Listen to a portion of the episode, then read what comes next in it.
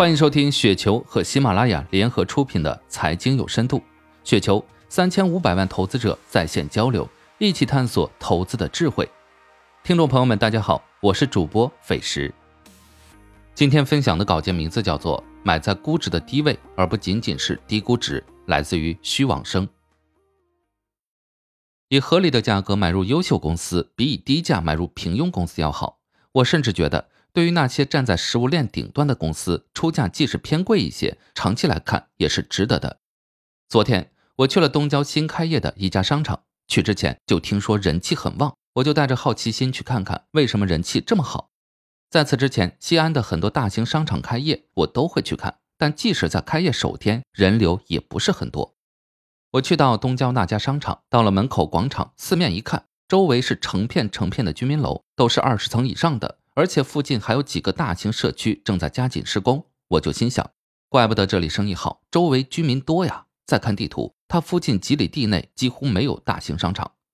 记得前几个月我到北郊三原县那里去逛，在崇文塔附近看到一座规模很高大上的商场，但走进去转了半天，除了看到大量的店员之外，几乎没有看到几个顾客。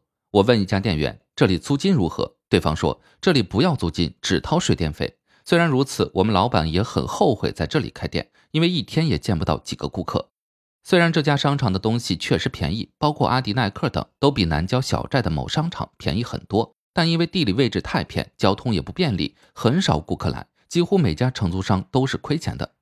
其实这是挺简单的道理，大家都知道，搞商业最重要的三件事：地段、地段还是地段。可是似乎那些投资几亿、几十亿的很多开发商都判断失误了。非要冒险在鸟不拉屎的地方砸大笔的钱，只因为地价便宜吗？我的感受是，这和投资股票是一样的。虽然股票要买便宜的，要保留足够的安全边际，但只看低价不看标的质量，也会走入低价误区。